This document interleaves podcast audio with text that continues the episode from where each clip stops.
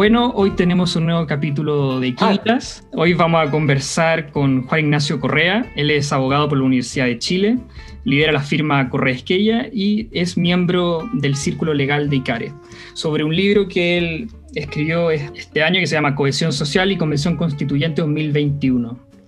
Juan Ignacio, primero que nada, muchas gracias por haber aceptado mi invitación y lo primero que me gustaría preguntarte es por qué decidiste escribir este libro en primer lugar. Bueno, muchas gracias Mariano. Eh, te quiero ampliar mi presentación porque yo también soy novelista. Tengo dos novelas a mi haber. Una publicada en Plaza Janes que se llama Al otro lado y otra que se llama Devoradas en Catalón.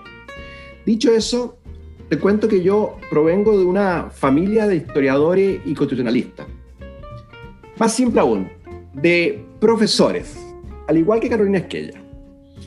Esta es una obra colectiva de la firma Correa Esquella. Y como dice Héctor Soto en la contratapa, hicimos reivindicar la antigua vocación pública del ejercicio profesional del derecho. Como también lo destacó Kim, Tim Kimber, que es el líder de una reconocida empresa inglesa de ranking de, del mercado legal, que se llama The Legal 500, en una reciente entrevista en el diario financiero. También nos estimuló suplir la irrelevancia del Colegio de Abogados y del Ministerio de Justicia y Derecho Humano en el proceso constituyente. Nosotros entendimos que desde la ribera de una abogacía republicana ilustrada también se podía colaborar. Y así nació este libro. Después de la presentación me gustaría preguntarte, al final, ¿qué son los derechos sociales? Hay una pluralidad de significado en la literatura, pero ¿cuáles son para, qué es para ti los derechos sociales y también qué significa hoy en día que Chile sea un Estado social? Yo creo, yo creo Mariano, que es importante para, para, para, lo que, para quienes nos vayan a oír, que podríamos hacer un pequeño, súper eh, resumido eh, eh, eh, sumario de, de, lo que se, de lo que se llaman las generaciones de los derechos constitucionales. Claro. Porque la Niña del Tiempo reconoce cuatro generaciones de derechos constitucionales. Una primera generación refería a los llamados derechos civiles y políticos, remontable a la Declaración de los Derechos de Virginia de 1776, o sea, la independencia de los Estados Unidos, que precede a la Declaración de los Derechos del Hombre y del Ciudadano aprobado por la Asamblea Nacional Constituyente Francesa el 26 de agosto de 1789, vale decir, la Revolución Francesa. En Virginia se consagraron en, en, en grandes líneas cinco grandes derechos. El primero, la libertad ambulatoria o de circulación. Te recuerdo que hasta entonces no era ir cosa de ir de, un, de, una ciudad a otra, había que tener pasaporte. Segundo, la propiedad privada se fortaleció fuertemente. Tercero, la seguridad personal. Y en Estados Unidos hasta el día de hoy la sufre en cuanto, como tú sabes, eh, no, no se puede, en virtud de la segunda enmienda después, de eh, pri privar a que la gente ande con armas. Cuarto, el derecho de resistencia, que está muy vinculado a la seguridad, a la seguridad personal. Y quinto, las libertades de conciencia y de religión que, tanto, que tanta sangre han hecho correr. ¿eh? Después vino la segunda generación que reivindicó para todos una seguridad social y una justicia eh, social eh, mínima, dando origen a la Declaración Universal de los Derechos Humanos de las Naciones Unidas del año 48, en la cual un, un chileno tuvo Santa, Santa, Santa Cruz, ¿sí? Tuvo el, el, el, abogado chileno, un, un jurista en definitiva, eh, tuvo gran participación en la redacción y poco se sabe en Chile, debe haber una calle que tuviera ese nombre.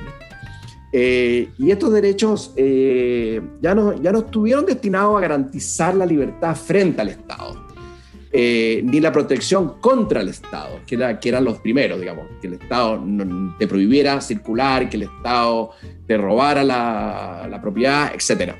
Sino que fueron eh, considerados como pretensiones colectivas ante el Estado, que se le exige al Estado. Ya no, se, le dice al Estado que se abstenga, sino que actúe. Y en, eso, en ese grupo de derechos colectivos, llamémoslo, estaban, por cierto, la garantía a la salud, a la educación, al trabajo, a la seguridad social, y de eso dio origen a lo que se llamó el, el estado de bienestar, que ya había tenido unos inicios en la Constitución de México ¿eh? de 1917, ya se habían reconocido.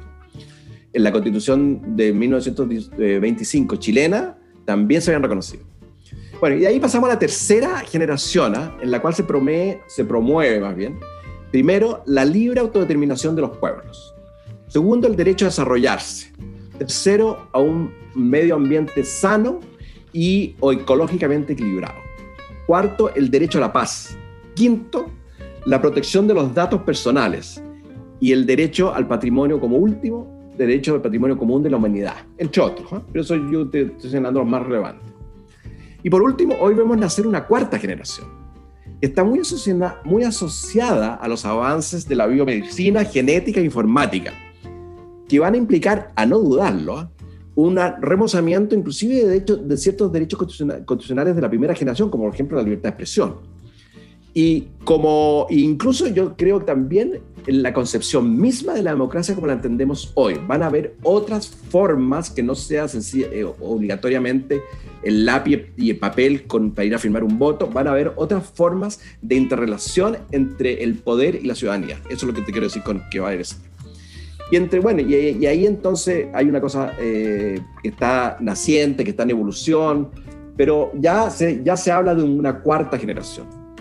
Y, fíjate que en el, hay un sociólogo, que Carlos Peña Cáez, que puede lo, lo, nombra, no obstante que, lo, que redactó esto en, 1949, ¿ah? que es un sociólogo que se llama Thomas March, eh, que dice que esta, esta, cartografía hace una muy buena relación, de ella, una síntesis. Dice, mire, lo que pasa es que eh, el desarrollo de la ciudadanía se eh, evolucionó en el siglo XVIII a través de los derechos eh, civiles. Va a ser la libertad de, circulación, por ejemplo, la, religión, la, libertad religiosa. Después, los, los, derechos políticos se desarrollaron en el siglo XIX. La ciudadanía tuvo vinculado a los derechos políticos. Y ahora, en el siglo XX, lo dice en 1938, cuando estábamos en la mitad del siglo XX, va a ser los derechos sociales eso es, digamos, yo creo que era necesario como tener un pequeño eh, eh, árbol genealógico de los derechos sociales. Y ahora contestando tu pregunta, ¿qué significa que Chile sea un Estado social? Porque esa es la tesis del, libro. Yo creo, te quiero hacer una pequeña, una pequeña eh, excurso. Este, este libro lo, que, lo, que, lo que persigue es hacer un estudio de cuál era la lex arti de los derechos sociales en el mundo occidental y no tan occidental también. Más que crear tesis, sino que decirle, mire, esto es lo que hoy hay y esta ha sido la evolución, sistematizarla, ver cuáles son los problemas que han enfrentado, que va muy directa, directamente vinculado a la pregunta que tú me acabas de hacer. Entonces, ese es el propósito de este libro. Este, este libro no es un ensayo, no sé cómo calificarlo, pero, pero no es un ensayo de una prognosis de lo que va a suceder, no. Es tiene una línea de tiempo que es hoy. ¿Qué, qué existe hoy en materia de derechos humanos, de derechos sociales? Porque hay una gran confusión, por lo menos en Chile. En los demás, en los demás países, inclusive países como Af, Af, Sudáfrica, la India, para nombrar países que están más cercanos a nosotros, están, inclusive en, Colombia, eh, son, eh, eh, ellos están más ordenados que nosotros. Te estaba diciendo esto porque hoy día no hay ninguna duda esto, esto, es una tesis, porque aquí como que eh, hay, hay, algunas personas que lo contradicen, ¿ah? pero yo no tengo ninguna duda que en términos normativos o jurídicos, desde finales del siglo XX, o sea, lo que acaba de suceder, Chile es un Estado social, dado su calidad, su calidad de suscriptor de, de, algunos eh, eh, Estados internacionales que forman parte de nuestro derecho interno y por lo tanto son exigibles. Estos son principalmente dos. Hay también, nosotros somos suscriptores del Pacto de Río Janeiro, que, que, que, también trata sobre los derechos sociales y que duerme en el Parlamento desde hace 15 años para su aprobación. Chile es suscriptor, pero no ha sido, hoy día está en el Senado pero los, dos, los dos principales, digamos. Es el Pacto Internacional de Derechos Económicos, eh, Sociales y Culturales de las Naciones Unidas, que es del año 66. Chile lo suscribió el 69 y lo aprobó como ley chilena, digamos, el año 89. Y la otra es la Convención Americana sobre Derechos Humanos de la OEA, que es del año 69, que también toda la gente lo conoce más por el Pacto San José, más fácil. ¿eh? y mm. que fue ratificado por Chile, suscriptor, y pasó a ser ley el año 91, 20 años después de su, de su 30 años después de su, de su aprobación en la OEA. Entonces ahí viene la pregunta tuya. Si Chile es entonces un Estado social, cae cajón entonces preguntarse que si los individuos, tú y yo, los podemos reclamar ante, los, ante el Poder Judicial. Podemos ir al Poder Judicial y decirle, usted me da salud, usted me da vivienda, la vivienda, el derecho a la vivienda, que es un derecho social clásico, eh, eh, fue incluido en Chile en 1925 eh, y después fue, desapareció, no sé por qué. Y, ahora ya, yo, por ejemplo, eh, Horizonte, el, Centro de Estudio Horizonte, lo, lo pide incorporar. Y he visto que otros centros de estudio también piden reincorporar el derecho a la vivienda. ¿Será horizontal, el de Bópoli? Horizontal, sí, que dije yo. Ya, horizonte, casi. Ah, no, en el horizonte está horizontal. Ya. sí, sí, sí, así es. Eh, bueno, entonces, ¿puede, ¿puede Juan González ir a la Corte Suprema y decirle, oiga, usted me tiene que aquí dar una vivienda? Entonces, ahí, ahí, ahí vienen los problemas. Hasta el momento, mientras era una declaración, estaba muy bien, pero ahora viene el problema es un problema que no solo vivimos nosotros, es bien importante eh, saber que los, problemas que vive uno también los viven las demás personas. Y hay un estudio bien interesante de la Universidad de Toronto de, un señor, de, un, tres profesores que se llaman Young, Heath y Ross Beer, que fue publicado en 2014, que estudió 195 constituciones en relación a 17 derechos sociales y concluyó que un tercio de los países incorporaba los eh, derechos sociales reconociendo la exigibilidad. Eh, otro tercio decía, no, son, son iluminadores, son programáticos, son interpretativos, son un desafío al poder político. Luego no se pueden exigir. Y hay otro tercio que no es ni chicha ni limonada, que están una cosa mezclada, que lo reconoce y no lo reconoce. Y esto es importante porque para un sector de la ciudadanía consideran que cuando los derechos sociales pueden ser exigibles, se produce una, una, transmutación de los derechos sociales desde meras declaraciones de buenas intenciones, de buena, de buena onda, para transformarse en una obligación jurídica de los estados. Y los individuos, entonces ahí volvemos a lo que conversamos delante, los individuos pueden exigirle al Estado. Pero ahora entonces la gente se, se pregunta, bueno, si, si puede exigir así, a seca, entonces ahí vienen otros bemoles. Se plantean, se plantean varias, pero a mí hay dos que me interesan más destacar. Dice, mire, lo que pasa es que la exigibilidad judicial de los derechos sociales enfrenta algunas objeciones.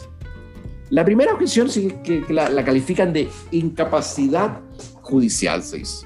Porque se dice que la judicatura carece de los conocimientos, que, que los conocimientos técnicos para analizar y decidir si una visión con, una, con un criterio sistemático, global, digamos, si las políticas gubernamentales cargadas de consideraciones políticas pues, y que exigen determinados equilibrios de intereses pueden estar sujetos a lo que diga el Poder Judicial. Eh, más aún cuando los presupuestos son finitos, digamos, y por lo tanto no solo hay una forma de poderlo satisfacer, sino que hay una multiplicidad de formas de poderlo satisfacer. Y por lo tanto, ahí hay entrar a revisar eh, las, decisiones administrativas en la priorización de recursos eh, públicos escasos es complejo. Entonces ahí dice, hay una primera objeción que dice, mire, el Poder Judicial no tiene la capacidad para ver en su magnitud y en forma global este tema. Y el segundo, y tal vez el más importante, es la objeción de legitimidad democrática. Porque se dice, es, legítimo, eso es lo que preguntan los que los que se oponen, ¿ah? es que se puedan exigir, eh, judicialmente. ¿Es legítimo que autoridades no electas democráticamente, como son los jueces, sustituyan o modifiquen las decisiones políticas tomadas por los ciudadanos electoralmente? Entonces, por ejemplo, a eso responde el ministro, el ministro Muñoz en su fallo. Dice, bueno, pero aquí hay un pie forzado, no lo hice en esta palabra, pero se puede sintetizar eso. Eh, aquí hay un pie forzado, porque los derechos sociales sí están en la Constitución. Y si no, están en los tratados internacionales que forman parte de nuestro derecho interno. Por lo, por lo tanto, los jueces, como están obligados a, a, cumplir la Constitución, bueno, no se pueden, no pueden mirar para el lado. Ellos tienen que cumplir el principio de la primacía constitucional. Por lo tanto, algo tienen que decir sobre el particular. Esto es bien interesante. Así yo pienso, y tal vez lo vamos a conversar más adelante, que una buena recomendación, porque yo creo que iluso decir que no estén. Yo pienso, primero, porque la tradición política chilena ya están, eh, segundo, en la cultural chilena, segundo, porque somos suscriptores de tratados que forman parte de nuestro derecho internacional, de nuestro, de derecho interno, donde sí están los derechos sociales. Entonces, pretender que no van a estar en nuestra constitución es irrelevante, porque si tú los sacaras de nuestra, de, nuestra, de nuestra constitución, igual seguirían en nuestro derecho interno. Así que, y como, y como son normas supraconstitucionales, los tratados internacionales privan sobre la legislación nacional. Así que igual estaría. Entonces, es preferible hacer, por ejemplo, lo que ha hecho Sudáfrica o España, que ha reconocido dos tipos de, de legislaciones respecto a los derechos eh, constitucionales. Los que son políticos y sociales, la libertad de expresión, el derecho a votar, todo eso, para eso existe el, la tutela judicial y, total, ahí le dice, mire, usted no puede publicar un libro. Bueno, ellos, el Poder Judicial le dice, se acabó, señor, elimine la prohibición de publicación, el señor puede publicarlo. Después le dicen, yo no puedo ir a Rancagua, señor, elimínenla porque el señor puede ir a Rancagua. Bien, esos son los políticos y los, y los, y los, eh, eh, civiles. Pero respecto de los, eh, de los, hay un tema bien interesante. Lo podemos ver cuando, cuando tal vez conversemos sobre el proyecto de constitucional de Bachelet ah, del 2018. Entonces, lo otro es decir, bueno, incorporémoslos y, regulemos, y regulemos, regula, regulemos, ¿sí? ¿Qué es lo que puede hacer el Poder Judicial para reconocerlos al resto de los ciudadanos? Y ahí hay unas situaciones interesantes que, han, que se han estado desarrollando en el último tiempo. Eh, Juan Ignacio, ¿cuál es la mejor forma de hacer tangible eh, los derechos sociales. Muchas veces se ha comentado que mediante que tienen que ver con políticas públicas. ¿Puedes comentarlo, por favor? Es interesante el paso que dio el proyecto constitucional de Bachelet del 2018, a días antes de dejar el, gobierno, además derrotada. Porque ella eh, profundizó eh, la constitucionalidad de los derechos sociales y como te decían delante, se comenzó por allá en el año 1925, cuando se incorporó la protección del trabajo, la previsión social y la vivienda sana, así se decía, la vivienda sana, porque ella estableció en esa constitución eh, que toda persona afectada en su dignidad, eh, al no ver satisfechos los derechos sociales, tenía derecho a una acción judicial ilimitada para reclamarlo lo que prendió toda clase de luces, por cierto. Y por lo demás, yo pienso que el único gran defecto que tiene esa constitución está ahí.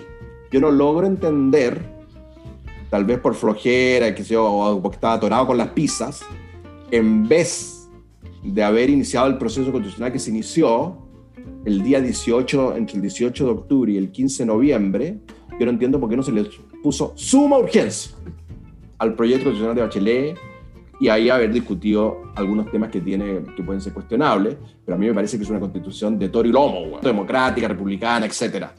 Bien, bien eh, eh, redactada, con bastante participación ciudadana, pero en fin, eso es, un, eso es un pasado que no fue.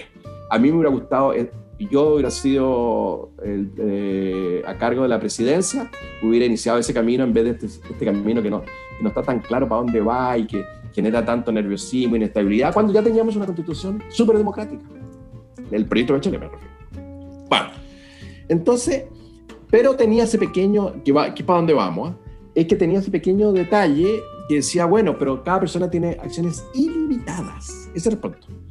Y, y más adelante había una declaración vaga, equívoca, que decía que tenía que ser, eso sí, coincidente con la responsabilidad fiscal.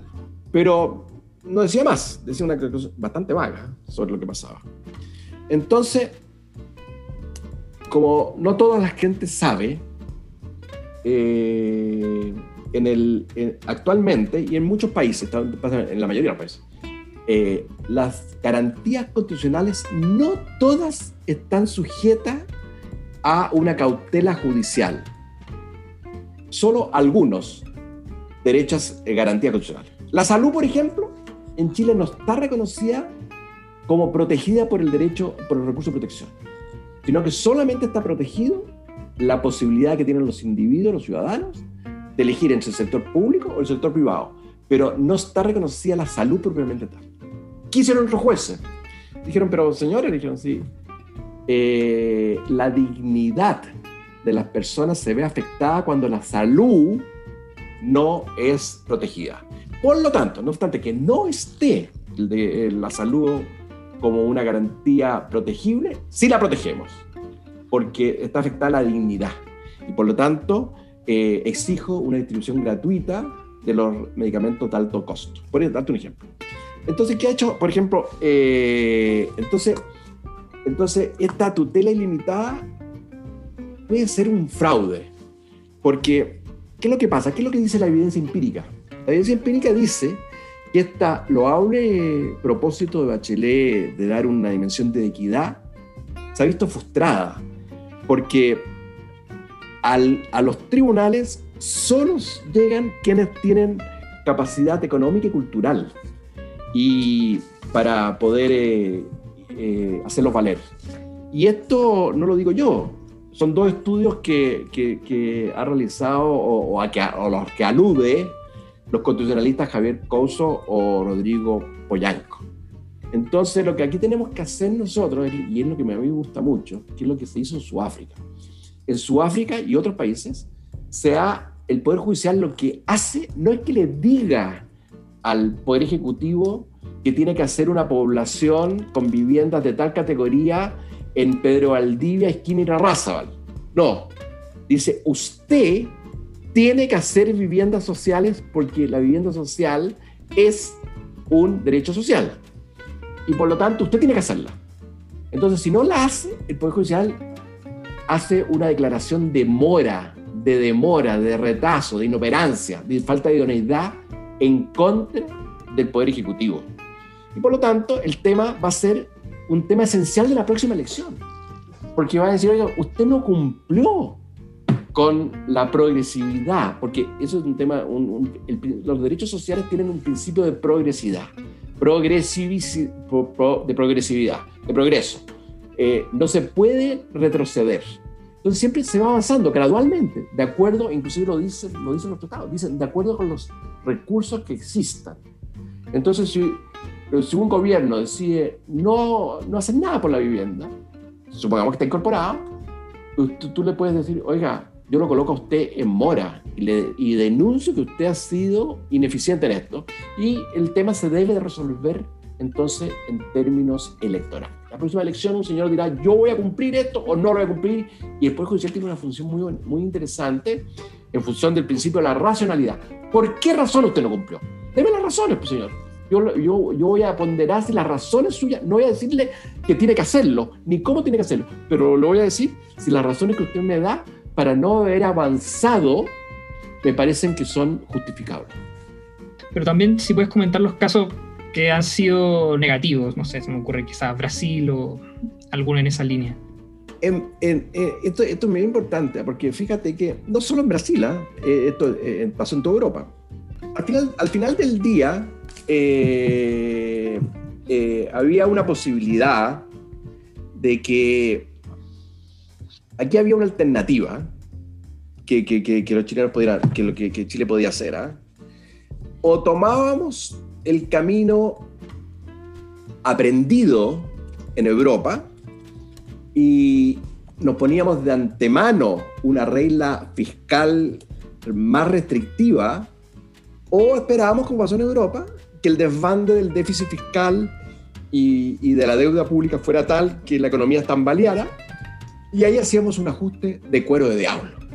¿Qué fue lo que pasó tras la crisis de la subprime del 2008 y la crisis de la deuda subordinada de 2010 o la, o la crisis del euro, en la cual la Unión Europea se vio forzada por los grandes déficits que había provocado el cumplimiento, entre otros, entre otros, no, no es la única causa, nunca, nunca hay una sola causa por lo demás, eh, entre otros, eh, la, el cumplimiento de los derechos sociales. Eh, los franceses creo que, tienen, creo que tienen casi tres meses de vacaciones hasta el día de hoy. Que los van segmentando, pero en fin, todos esos derechos sociales, el derecho, el derecho a vacaciones también, que se llama derecho a descanso, obviamente, también es un derecho social. Entonces ellos, ellos suscribieron un pacto eh, fiscal europeo el año 2012 que estableció que, no, que, que el déficit fiscal no podía ser superior al 3% del PIB y que la deuda fiscal no podía ser superior al 60% del PIB. Entonces ahí hay un buen ejemplo de situaciones que han tenido que hacer un remedio por los problemas. En Colombia, que acaban de dictar una constitución, bueno, acá, pero en fin, es reciente, una constitución en su artículo 334 establece, por ejemplo, que si la Corte Suprema, o sea, perdón, si un tribunal cualquiera ordena, ordena eh, un, eh, eh, disponer en favor de alguien un derecho social, la Corte Suprema debe homologar esa sentencia previa información del Ministerio de Hacienda para mantener los equilibrios fiscales. Entonces, en Brasil, por ejemplo, el déficit fiscal, me decía, me decía hace algún tiempo eh, Andrés Velasco, que pusieron toda clase de derechos sociales.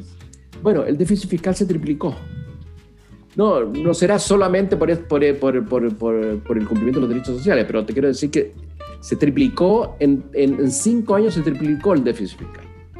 Entonces está, está, está muy bien los, eh, los, derechos sociales. Todos somos partidarios de los derechos sociales, no creo que haya nadie que esté en contra de los derechos sociales, sino que el punto es la gradualidad de los derechos sociales. Tenemos que irlos incorporando, haciéndolos realidad, carne, como se diría, a medida de que vayan habiendo recursos. Pero eso no implica, y eso es lo interesante del modelo de Sudáfrica, que, que el Poder Judicial no pueda decir nada, sino que tiene la posibilidad, y me encanta la idea, tiene la posibilidad de poner en mora, ya lo he dicho varias veces, en mora al estado del incumplimiento. Muy interesante. Oye, y respecto a, ¿es conveniente constitucionalizar los derechos sociales? Hay, por lo que tengo entendido, hay países que lo tienen, otros que no. ¿Qué, qué dice la, la evidencia, por ejemplo? La evidencia dice todo. Pero lo que, lo que, por ejemplo, Estados Unidos. En Estados Unidos, la constitución de Estados Unidos no tiene ningún derecho social. Y tiene una barrera de infraestructura de otorgamiento de derechos sociales, salud, vivienda, educación, muy buena. Hay otros países como Colombia, Brasil, Ecuador, que eh, una parte muy importante de su constitución, y para qué decir la de Venezuela y la de Cuba, eh, que está llena de derechos sociales.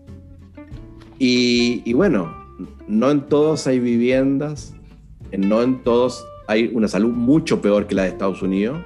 Ahora con lo de Estados Unidos hay que tener un cuidado, eso ¿eh? porque como Estados Unidos es un, gobierno federal, eh, ellos tienen varias constituciones. Entonces, la, constitución paraguas, la que rige todo el país, no tiene ningún derecho social incorporado. Pero sí las constituciones eh, de cada estado tienen derechos sociales. Pero mucho más importante que, lo, que los, eh, es, la cultura, como dice nuestro libro tiene un, texto final, que es la traducción hecha por, por, por, eh, abogados de la, de la, oficina, la claro. de y Juan Francisco Sánchez, eh, que tienen, eh, que, que, dice, mire, lo que pasa es que en Estados Unidos la Corte Suprema tiene un, tiene un concepto de los derechos sociales muy vinculado a la, a la realidad y entiende por realidad al cumplimiento, a poder cumplirlos. Entonces siempre ha ido equilibrando cuánto derecho social reconoce las, las, cortes estatuales en función de cuántos recursos hay. Pero siempre ha ido avanzando, progresivamente, esa es la palabra que antes nos costaba, progresivamente ha ido avanzando en el cumplimiento. Entonces, lo, lo más importante, porque también es malo, tiene, bueno, tiene una cosa estimulante estética, ética, que esté en la Constitución. Porque en definitiva, yo por lo menos veo ahí la Constitución, los derechos sociales, y digo, bueno, yo tengo derecho a estos derechos sociales. Por lo menos creo que. Y es un, también un camino para los parlamentarios y para el Ejecutivo decirle, bueno, yo tengo que cumplir la Constitución, yo tengo que, si reconozco estos derechos, tengo que hacer algo para que estos derechos se reconozcan. Entonces yo creo que tienen ese mérito. Eh, dice, el prólogo dice que es más estética una constitución que llama de la esperanza, en la cual estén los derechos sociales integrados, y no una constitución del miedo, que es la de mm. Churchill, dice, bueno, pero lo que tiene que hacer es un control del poder.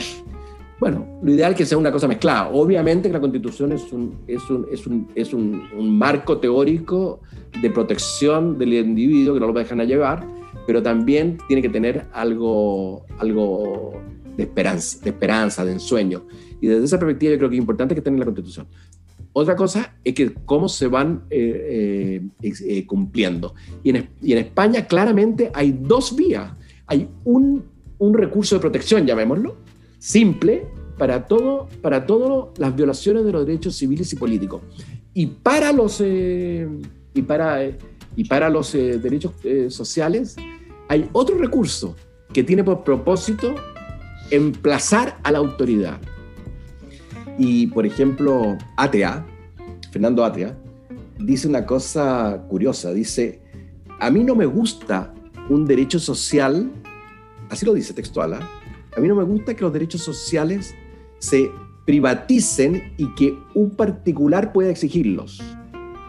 Porque lo que yo persigo es la igualdad absoluta, que el, el rascacielo se derrumbe y que todos tengamos un bungalow y por lo tanto los derechos sociales solamente pueden exigirse en forma colectiva para todos y por igual.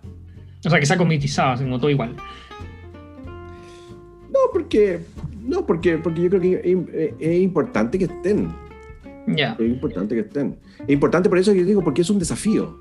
Yo mm. creo que, que, las constituciones no solo son técnicas, sino que también tienen que tener algo de ensueño. Las, las, las, las sociedades, los individuos tienen que, tienen que tener algo en qué en que creer.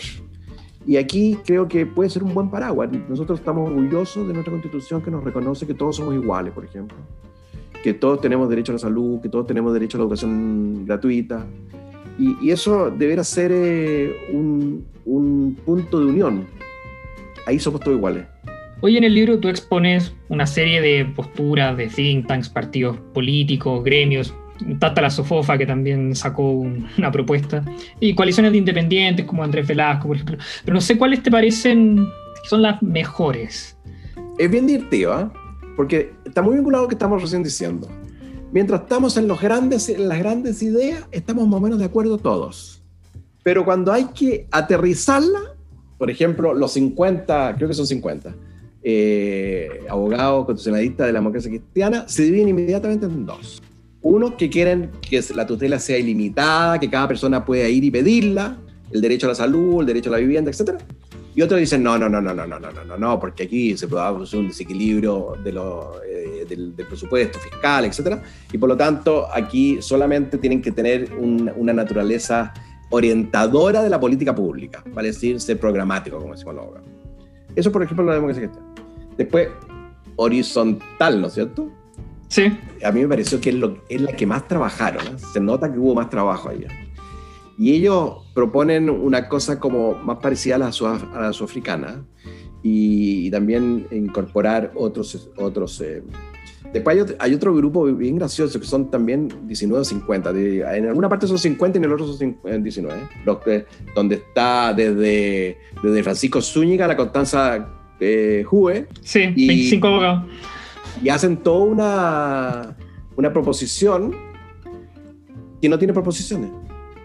Porque mientras hablaron en abstracto estuvo todo muy bien. Cuando, cuando hubo que precisar las cosas, se agarraron del moño y no llegaron a ninguna conclusión. Entonces, pero, pero lo que sí, lo que es importante es que yo vi que había un, un, una, una cierta coincidencia, una línea común de todos que advierte que no pueden haber derechos sociales sin equilibrio fiscal, porque en definitiva también es un derecho social para las generaciones futuras que nazcan sin tener que pedir la, petición de quiebra del Estado. Que la mochila, ahora hemos tenido una cosa excepcionalísima, por cierto, oye, como la que hemos tenido, pero Chile va a llegar, eh, leía el otro día, que va a llegar, hay, unos cálculos que dicen que la, la, la, deuda pública chilena va a llegar al 65% del, del, del, del, PIB. Entonces, y que, y creo que el déficit ya va en 8, no sé cuánto. Bueno, pero estamos viendo un momento muy excepcional. Eh, pero, pero la generación futura va a tener que pagar esto. No, claro, además no somos un país desarrollado, no podemos endeudarnos más del 50%. Entonces ahí hay un problema. Pero yo veo que ese problema, todos los grupos que opinaron eh, post plebiscito, eh, cuando empezaron a salir todas estas proposiciones de, para, para la nueva constitución, sí me pareció que había una responsabilidad en cuanto eh, debía haber, inclusive el, el, los grupos, el grupo socialista que encabeza el PPD, por ejemplo, Isaguirre, dice que tiene que haber una regla fiscal determinada, no como el proyecto eh, Bachelet que solamente dice que debe haber responsabilidad fiscal.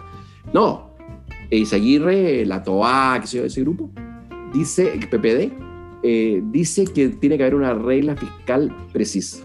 No dice cuál, pero dice que debe haber una regla fiscal. Nosotros como, como, como Pigmalión, la gente se enamora de su propio trabajo. Entonces, seguir donde puede, recuerda que él es el autor de la regla de equilibrio fiscal. Entonces, es muy, quiere meterla, y acá también la quiere meter, digamos. Pero a mí me parece que está bien, porque, porque eh, eh, hay, esa, esa, hay esa corriente de, de, buscar responsabilidad. Oye, finalmente, volviendo a esta parte del libro, tú das una propuesta final, si puedes referirte a eso, por favor. Bueno, yo creo que la, respuesta, la, la, propuesta que, final que hicimos es más o menos como la que hemos estado hablando, ¿no es cierto? Claro. Eh, que haya una diferenciación entre la tutela judicial que corresponda a los derechos civiles y políticos, que es lo que hoy día se llama eh, el, amparo, el derecho a amparo, que no te pueden eh, retener, digamos, es muy fácil ese, ese tipo de protección y lo otro que debe de, haber otro tipo de amparo, que es el que hemos venido hablando, colocar al Estado en mora, respecto a los derechos económicos, sociales y políticos. Eh, creo que culturales, eso me parece eh, que es una cosa que podríamos tomar. Eso está, en, está en, Sudáfrica, está en España, está en la India. O sea, ya hay, no, no, no que estamos inventando la pólvora, sino que ya hay experiencia y experiencias positivas. Entonces yo creo que eso es una cosa eh, relevante. En Alemania hay una cosa muy interesante que yo también la propongo. ¿eh? Como yo te decía, aquí nosotros no, lo que te insisto, fue colocarnos al día de lo que existía. Por lo tanto, fuimos haciendo un rastreo de qué había en cada país. Y aquí nos pareció que había una sugerencia que, de Alemania que es interesante. Que puede provisionalmente la Corte Suprema Alemana, eh, frente a la inactividad del Estado en tal o cual sentido, no construir eh, vivienda, por ejemplo, establecer ella provisoriamente un plan, un plan eh, de construcción y se apercibe al Congreso y a la Administración Pública para que cumpla la tarea. Es bien interesante. Ahí hay, fíjate, una, una acción eh, eh, ha, empezado a surgir en el. Siempre permanentemente sale ahí en, en, la sección cartas del Mercurio. Hoy día, hoy, hoy día o ayer, no sé. Hoy viene un señor que viene reclamando, y Carlos Peña lo hizo el domingo, eh, viene reclamando sobre la actividad judicial, el activismo judicial. Yo pensaba, supieran que en Alemania la Corte Suprema puede establecer provisoriamente un programa de construcción de viviendas y apercibir al Estado para que lo, continúe haciendo ella. Es bien interesante. Bueno, también propongo... Tú propones un informe anual sobre progreso del Estado. Sí, eso es bien interesante, ¿ah? porque eso, eso, eso está muy vinculado a lo que estamos hablando. Y no una idea a mí tampoco. Eh, eh, hay, una, institución muy interesante de la Universidad de Texas que se llama Constitution Project, que analiza todas las constituciones del mundo y uno se mete ahí y pone, por ejemplo, eh, derecho de salud y te, entonces te, te, da un, report con todos los artículos, la constitución, muy interesante para tener, para hablar las cosas con realidad y no con sentido de guata. Entonces, eh, ahí ellos, el, eh, Tom Kingsburg, que es el, jefe de ese proyecto, de ese interesante proyecto en Texas, vino a Chile y, puso una, yo no sé si vino o fue por Zoom, pero hubo una entrevista de él.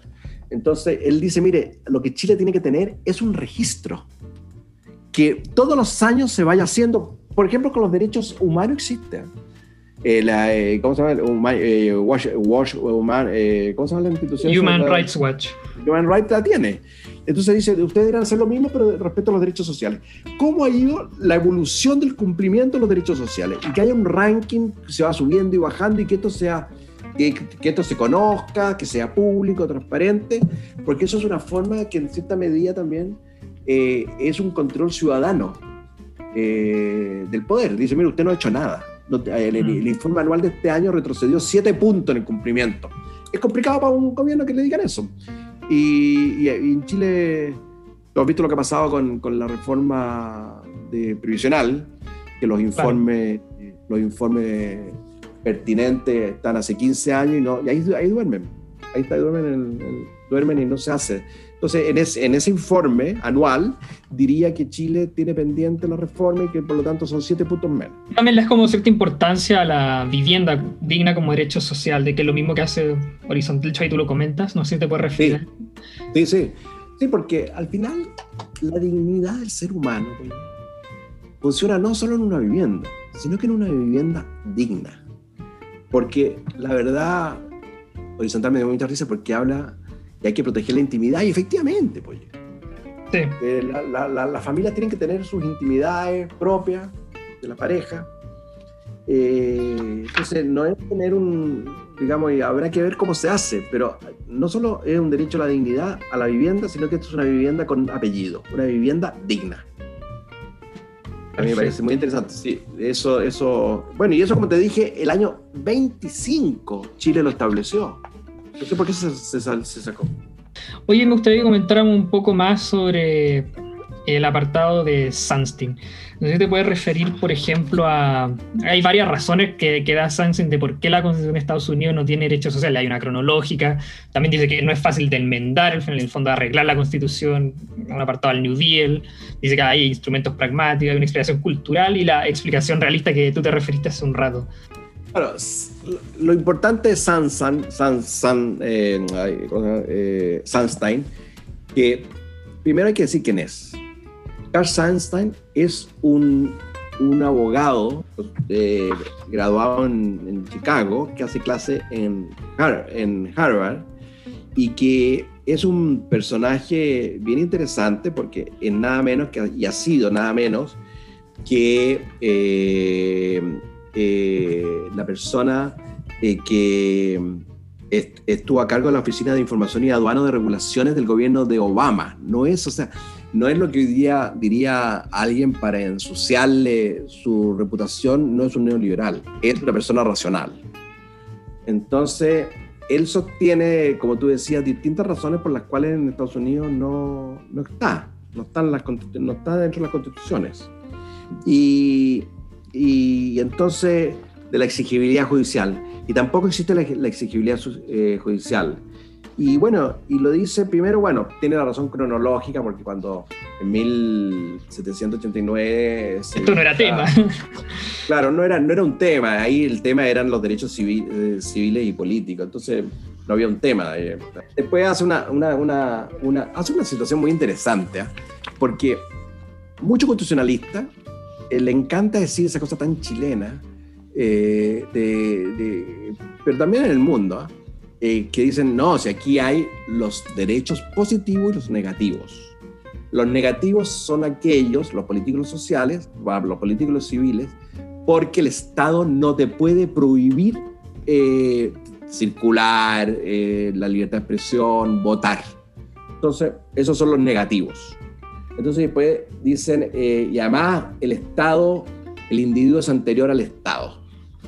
Entonces tienen una larga discusión bien inútil hoy día. Hoy día yo lo encuentro bien inútil, en ese entonces tal vez no, pero hoy día yo también lo encuentro bien inútil. Y después vienen entonces los positivos en que el ciudadano le exige, el ciudadano colectivo le exige al Estado la vivienda. Entonces, eh, dice, bueno, yo quiero eliminar de partida esa, esa diferenciación porque todos los derechos, ya sean los derechos humanos, los derechos políticos, los derechos civiles, los derechos sociales, sin Estado no existe. Así de sencillo, dice.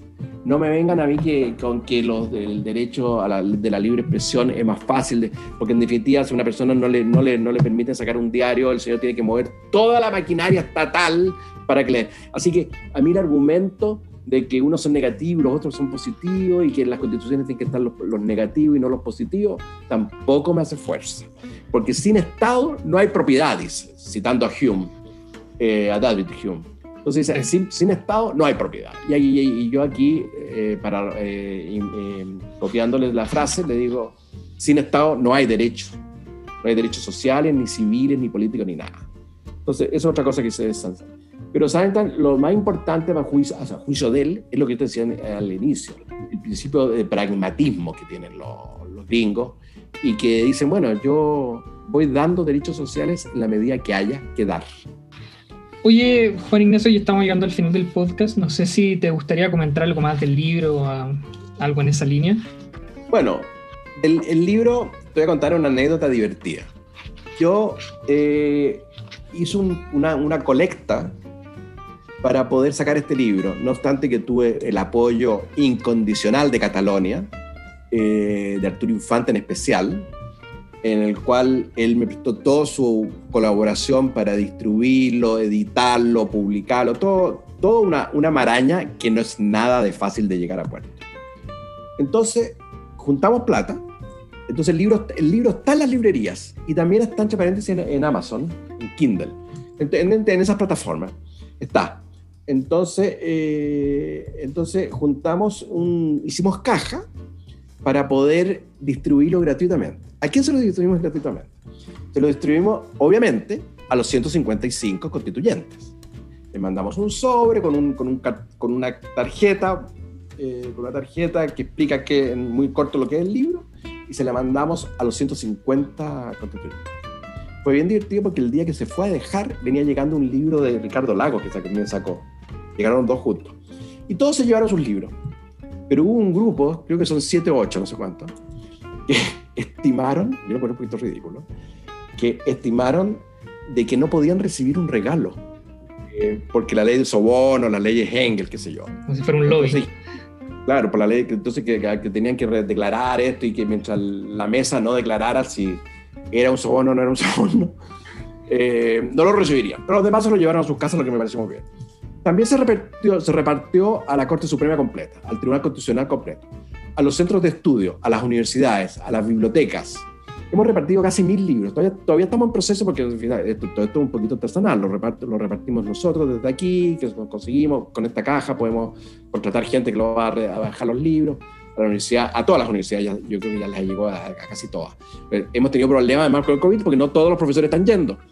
Entonces, pero hemos, hemos eso que, ha sido, creo que fue muy interesante porque, como te decía, el propósito de esto para nosotros era eh, eh, suplir la irrelevancia, como te dije, suena un poco duro, pero a mí me parece que el Colegio de Abogados y el Ministerio de Justicia, que no exista en este debate constituyente, no, no lo puedo creer, no lo puedo creer. Entonces, nosotros lo que hemos tratado entonces es de darle un insumo a los constituyentes para que puedan, llegado el momento, ahora voy a pedir una audiencia porque uno se puede inscribir.